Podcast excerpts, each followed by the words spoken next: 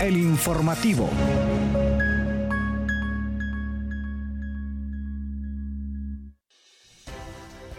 Buenos días, bienvenidos y bienvenidas a El Informativo. Desde la cabina de Radio Comunica les saluda Yuri Vargas en compañía de Kaylin Espinosa y en controles Hugo Duarte, con quienes estamos listos para llevarles lo más novedoso del acontecer universitario a través de El Informativo. Así que gracias por sintonizarnos. ¿Cómo está Kaylin? ¿Cómo ha iniciado esta mañana con esas historias tan graciosas que no pueden faltar luego de un fin de semana tan ocupado para algunos compañeros. Imagino que el suyo también estuvo así.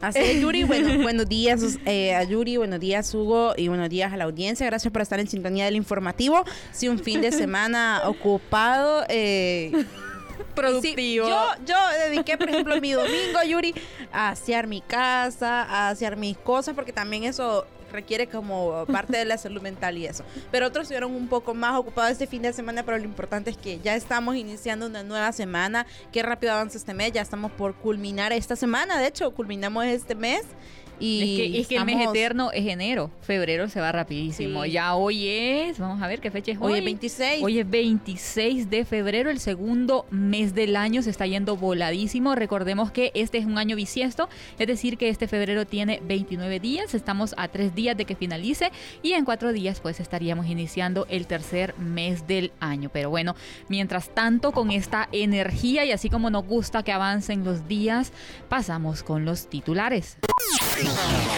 Titulares.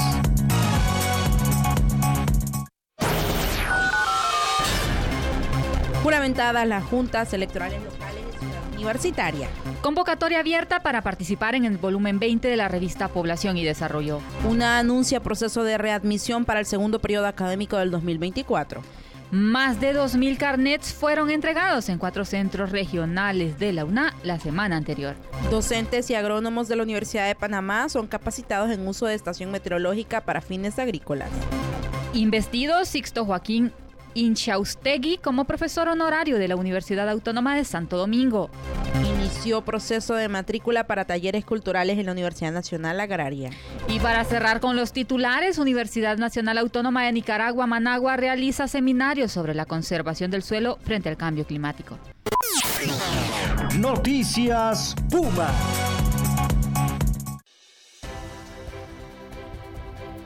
Iniciamos este espacio informativo contándoles que miembros del Consejo Consultivo Nacional Provisional y la Federación de Estudiantes Universitarios de Honduras, FEU, en colaboración con las autoridades pertinentes, llevaron a cabo la juramentación de las juntas electorales locales conocidas como GEL de diversas facultades de Ciudad Universitaria. Las GEL son las encargadas de la organización y ejecución de los procesos electorales a nivel facultativo y fueron instauradas oficial, inicialmente en las facultades de Química y Farmacia y Humanidades y Artes.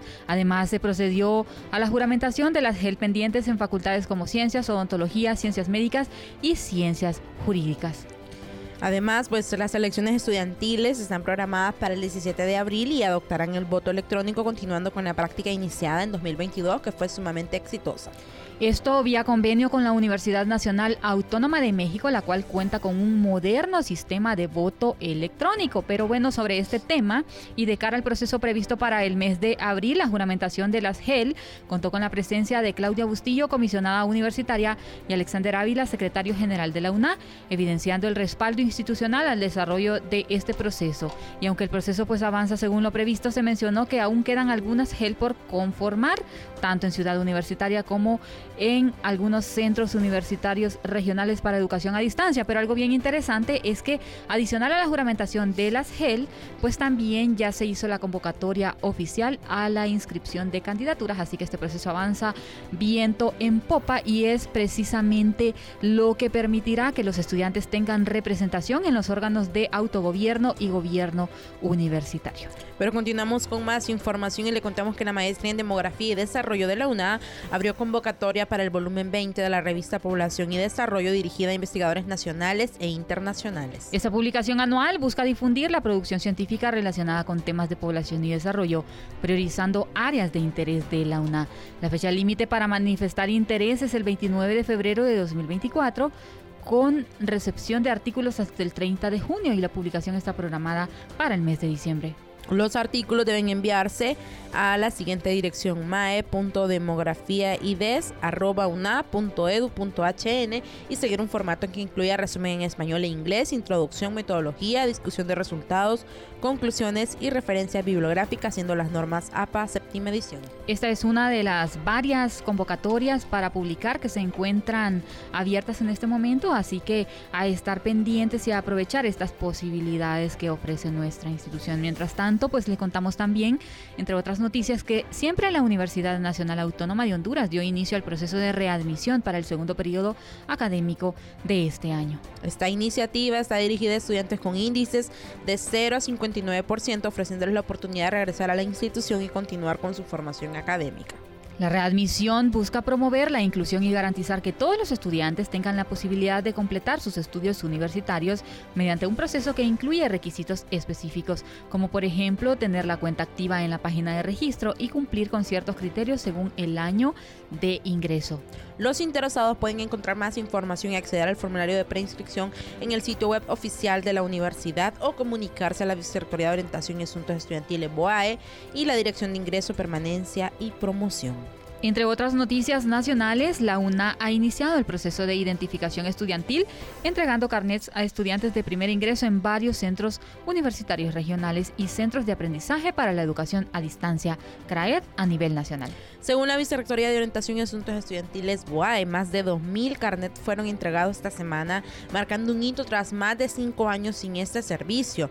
Al respecto, Mario Contreras, titular de la BOAE, destacó la importancia de esta iniciativa y anunció que el plan es cubrir los casi 70.000 estudiantes de la UNA a lo largo del periodo académico, extendiendo el proceso de eh, identificación estudiantil.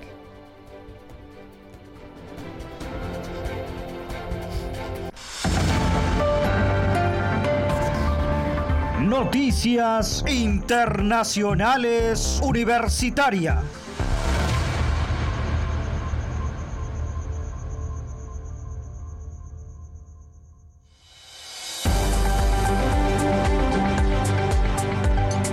Iniciamos el segmento internacional con noticias desde Panamá, donde un grupo de docentes e ingenieros agrónomos de la Facultad de Ciencias Agropecuarias de la Universidad de Panamá recibió una jornada de capacitación por parte de la empresa Project Mayanet en Consulting sobre el uso y funcionamiento de la recién adquirida estación meteorológica con fines agrícolas instalada en el Centro de Capacitación e Investigación Experimental La Porcelana en Tortichepo. Esta iniciativa pues busca suplir la ausencia de equipos similares en la región.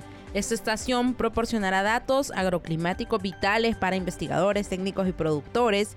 Entre sus ventajas se incluye el monitoreo de temperatura, humedad relativa, radiación solar, velocidad y dirección de los vientos, así como la medición de eurotranspiración, temperatura de suelo y humedad en el dosel y hojas de cultivo. Además, esta iniciativa surge de la necesidad de generar datos en una zona estratégica para el sector agropecuario como lo es Panamá Este. Nos vamos ahora hasta República Dominicana, donde la Universidad Autónoma de Santo Domingo reconoció los destacados aportes del biólogo Sixto Joaquín Inchaustegui a la investigación y conservación de la biodiversidad dominicana, al investirlo como profesor honorario de la Facultad de Ciencias.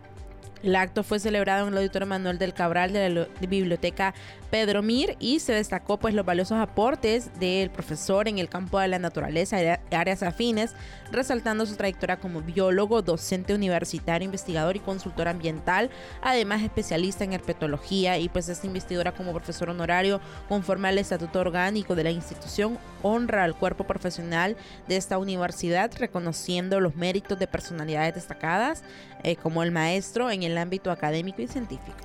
Nos vamos ahora hasta Costa Rica, donde la Universidad Nacional Agraria ofrece talleres culturales accesibles para personas fuera de su comunidad estudiantil. El proceso, el proceso de matrícula se realiza a través del sistema de educación permanente en www.matriculaep.una.ac.cr. Una vez registrados, pues los participantes recibirán credenciales por correo electrónico para seleccionar el taller de su interés y ahí podrán verificar horarios y niveles para luego proceder con los pagos en línea. La oferta completa de talleres que incluye horarios, instructores y costos está disponible en varios canales en línea, como el sitio web oficial y las redes sociales como Facebook, TikTok e Instagram. Y los talleres están programados para iniciar el 4 de marzo y concluirán el 14 de junio de 2024, brindando una amplia gama de oportunidades culturales para la comunidad costarricense. Ahora nos vamos nuevamente hasta Nicaragua, donde el Centro para la Investigación en Recursos Acuáticos CIRA de la UNAM Managua realizó un seminario científico sobre propuestas de conservación de suelos frente al cambio climático, esto en el corredor seco de Nicaragua.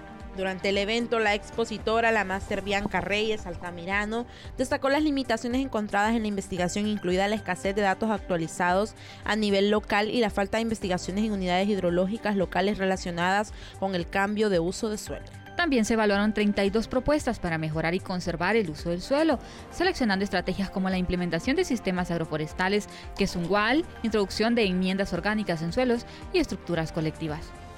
El estudio se centró en las unidades hidrológicas de El Barillal, San Pedro, Cualiqueme, esto en el departamento de Madrid, Nicaragua.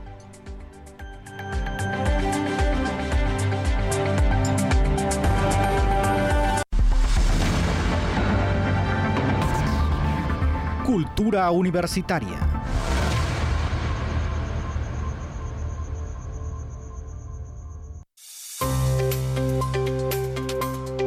En su sección de cultura, hoy les vamos a hablar sobre Pico Bonito, una montaña icónica y una reserva natural ubicada en la región norte de Honduras con una altura de más de 2.400 metros. Es un destino popular para los amantes del ecoturismo y la aventura y su exuberante selva tropical alberga una increíble diversidad de flora y fauna, incluyendo especies en peligro de extinción como el jaguar y el oso hormiguero gigante. Además de su belleza natural, el Pico Bonito es un importante sitio cultural para las comunidades indígenas y locales, las cuales han conservado sus tradiciones ancestrales a lo largo de los años y algunas ofrecen experiencias turísticas auténticas como caminatas guiadas, por guías locales y visitas a pequeñas aldeas.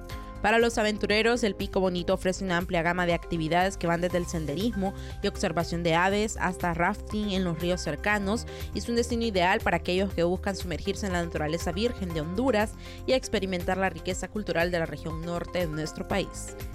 Ahora, siempre en este espacio que nos forma cada día, pues le hablamos sobre la ciudad prohibida, también conocida como el Palacio Imperial en China. Esta es una joya arquitectónica y cultural que ha cautivado a visitantes durante siglos. Fue construida en el siglo XV durante la, dinastía Ming y es una imponente resistencia, residencia imperial y centro ceremonial que ha sido testigo de casi 500 años de historia. Conocida como la ciudad púrpura prohibida, su arquitectura majestuosa y su profunda historia la convierten en un sitio de gran importancia cultural y cada detalle de sus intrincadas puertas hasta sus exquisitos jardines refleja la sofisticación perdón, y la grandeza de la cultura china. La ciudad prohibida alberga una inmensa colección de tesoros culturales, desde obras de arte hasta reliquias históricas que ilustran la habilidad artística y la riqueza cultural de la época imperial china. Así que su papel como testigo de la historia china la convierte en un destino turístico imperdible y en un símbolo perdurable de la grandeza de esa civilización. Prevención, enfermedades y tratamientos médicos en salud Radio Comunica.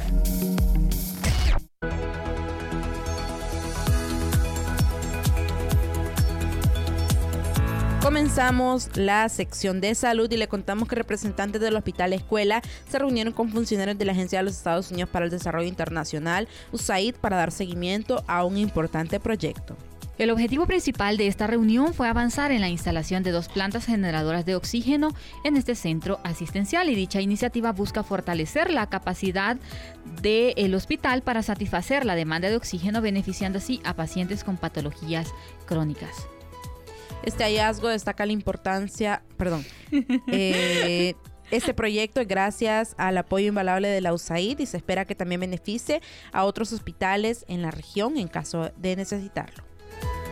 Entre otras noticias de salud, les contamos ahora que el investigador español Israel Cañadas lidera un equipo en Estados Unidos que busca combatir el cáncer de pulmón más agresivo y letal. Recientemente identificaron una nueva diana terapéutica contra los tumores de pulmón de célula pequeña y esta revelación es crucial ya que las opciones de tratamiento previas serán limitadas y la tasa de supervivencia a 5 años apenas superaba el 5%.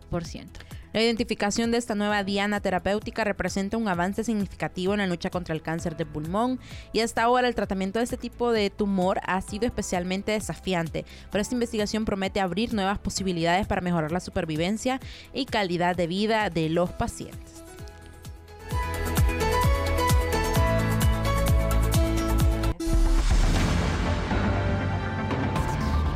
Deporte Universitario.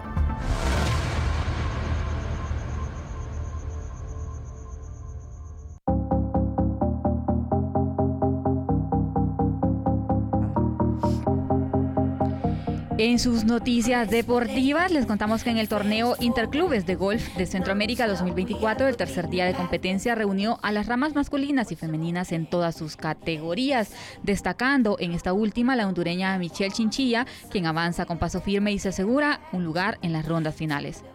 La camaradería entre las delegaciones y la impecable organización ha elevado el torneo a estándares separados. La culminación y premiación de los equipos ganadores se llevará a cabo este sábado 24 de febrero. Bueno, ya pasó. Ya pasó en el hermoso campo de golf de Indura Sorrentela, tras una larga semana llena de emocionante competición donde las damas demostraron su gran valentía y elogian el excelente trabajo de la cancha, augurando resultados positivos para la final. Enhorabuena porque hablamos no solo de fútbol, sino también de otros deportes y hablamos de mujeres eh, realizando eh, diferentes deportes. Pero hablando de deporte, Helen, eh, Kaylin, perdón, ando pensando por ahí en los demás compañeros, em, pues muchas personas han estado como preocupadas por la situación del futbolista hondureño Albert Ellis, quien pues sufrió un golpe en la cabeza durante un partido en Francia y fue inducido al coma pero ya está fuera de peligro, le realizaron una cirugía y parece que fue exitosa, esperamos que todo siga bien.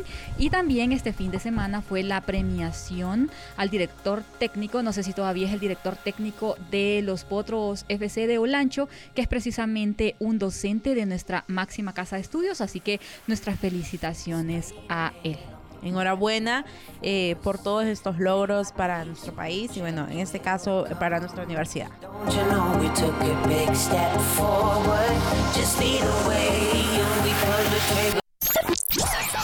Radio Comunica. Información y entretenimiento. Muchas gracias por habernos acompañado en este espacio informativo. Les invitamos a sintonizarnos nuevamente en una próxima edición de El Informativo. Se despide de ustedes Yuri Vargas. Hasta la próxima. Se despide de ustedes Kaylin Espinosa. Buenos días. Esto fue El Informativo.